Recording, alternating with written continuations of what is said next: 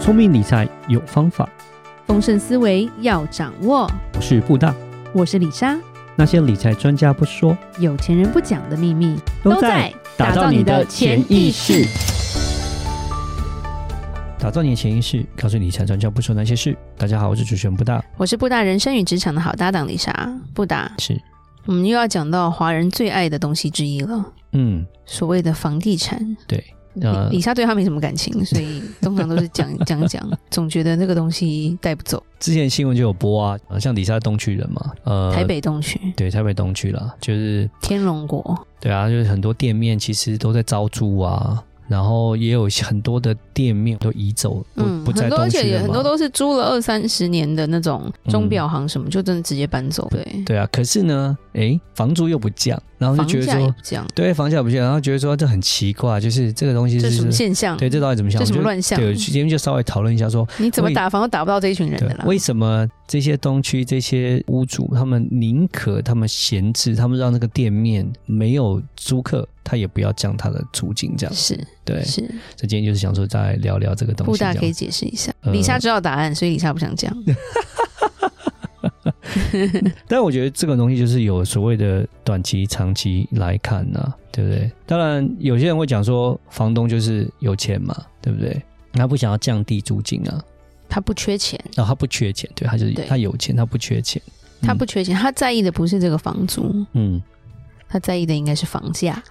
因为房租他们可能闲置这几个月、几个月，他们就是少收到这些东西。可是他们在意的是，他们如果去降的话，可能会让他们的房子的价值往下降，这样子。对，就把价值打下去了。嗯，其实用一个比较简单的方式，我们去算一下，就是说租金报酬率啦。假设啦，就是说市场的利率是一趴好了，钱你放在银行定存就是一个 percent 好了是。我们这样子来看的话，假设你有两千万，对不对？你一趴的话就是多少？二十，就是二十万嘛。对对，那基本上假设这个利率来讲，我们讲就把它弄得简单一点，就是说这是个年利率嘛，对，你再除以十二这样子，就是一个对月一个月是多少钱的月租这样子。用房子来看的话，就用最简单，就是说，假设你两千万，你的银行利率是一趴，一年就是拿到二十万的一个。回报嘛，对不对？对那把这两千万就把它当做它假设是个房子好了，而不是一个现金。对 OK，那基本上你的房租呢，一年就是要收到二十万以上，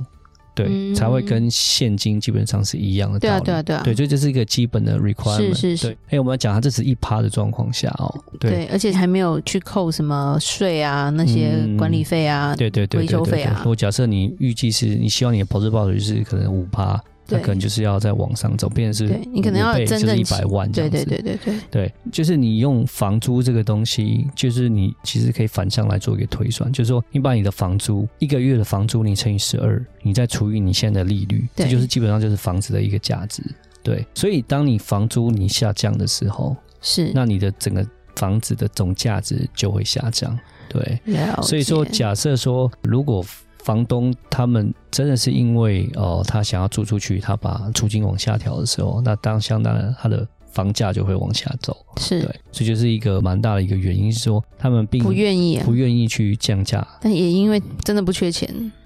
对，你当今天然这个房子如果是贷款买的，看你租不租。嗯， 对不对？你如果对有有欠债的话，是，对啊，其实基本上就是他们就实实在在的，就是没任何的借钱才能这样搞啊。嗯，因为基本上就你讲的对啊，我相信这些东区的房东们，其实应该大部分都是比较属于比较久的这些房东啊，对，就是说他们地主们啊，对啊，就长辈们，是是是，因为说不定他东们区小房子孩接手。对啊，因为东区房子真的不好买，因为价单价比较高，所以想当年，如果出生的时候我就会讲话，发这个言的话，也许我爸妈会买吧，嗯。但是我没有。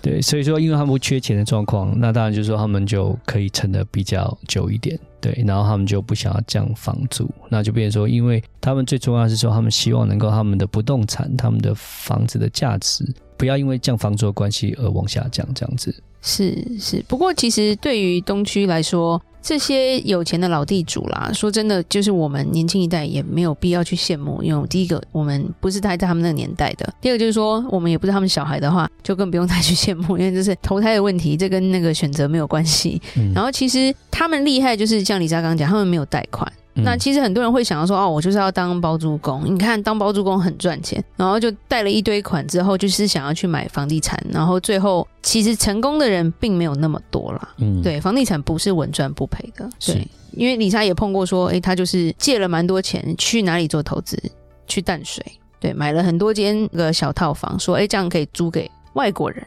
外国嗯人喜欢淡水，你要知道淡水的地哈、真的是几十年来就是这么的 便宜。为什么他去住淡水还要跟你租？然后你这个租金是能多少？我觉得这就是没有算过。我觉得有土是有财这个概念是需要去计算过的。嗯，对啊，你今天有些地是可能你等个三十年它都不会开发，嗯，那你买它干嘛？是养蚊子哦，是养青蛙啊，还不如开钓 虾场，对不对？对，台湾是人口负成长的一个状况啦。对，然后台湾也不是外移人口那么多的一个国家，对，就是说人口数一直在减少的状况下，其实蛋黄区它还是有那个稀缺性啊，但是蛋白区就变成说不一定不一定有那样的一个稀缺性啊。对，那其实台湾有个好处，跟别的国家比起来，就像美国好了，就是台湾的持有土地的这个成本是比较低一点嗯，的。税非常的低，嗯，对，像对美国来讲，就是它的持有土地成本就会比较高一点，就像它可能对每年缴的房价税就是房价的一趴嘛，对，房地产就是要一缴到一个三趴。一到三个 percent，对，对，你想说你一百万美金的房子，你要缴到三 percent 的税的时候，嗯，你付得出来吗？对啊，你对买啊一百万的房子就要缴三万块的美金的税，对，对是每三年千万要缴台币，你每一年要缴一百万， 对，嗯，对，就是比较不一样。对，嗯，所以就是持有成本上面也就不一样啦，对对是对，那所以就变成说这些东区的呃房东来讲，变成说他们当然就不愿意那么快就降价，因为在你刚刚讲，第可能没贷款，然后它的持有成本又比较低，所以他们就变成说愿意去等了，对，东区人有东区人的骄傲，嗯，对，没有办 法，真的，就那边最好。 是，李莎已经搬走了，所以李莎其实是入境随 俗的。对，现在就讲屁话的。嗯房地产这一块，其实它的水是蛮深的啦。嗯那就像布大讲的，蛋黄区这一点真的是要去注意的。就是当你要做一些房地产投资，或者是想要做一些包租公包租婆的事情的时候，你也要知道这一区的第一个交通便利性在哪里，嗯然后第二个是说它的工作机会在哪里。嗯其实房价的涨跌就是跟这些都息息相关的是嘛，方便度，然后工作机会，然后它的大小。对，如果说年轻人都是在台北工作的话，就只会选择住在比较方便的区域吧。那也不嗯想要每天通勤三个小时。对。住美国不一样了，因为美国实在太大了，通勤嗯三个小时可能是家常便饭。你在台湾通勤三个小时，你会觉得不如杀了 我吧。环境的不同，习惯的状况也不一样了。啊是，对，然后就像李莎讲，你在借了很多钱，你去淡水投一堆套房，有一点血本无归的感觉。对，就是嗯我觉得这个决定有点错误。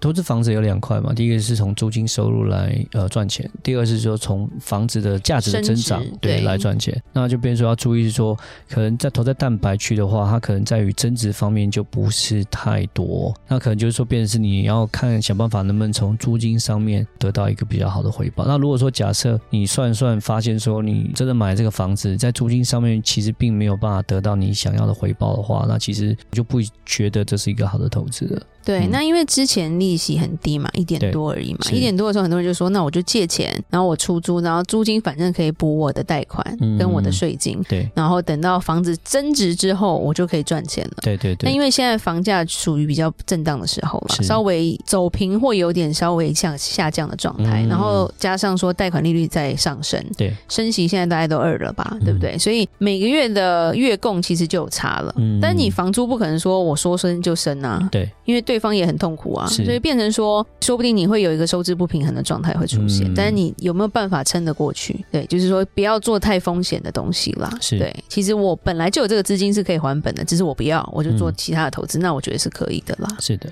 对，那其实房地产投资，我们不是专家，李莎对他没有什么 爱，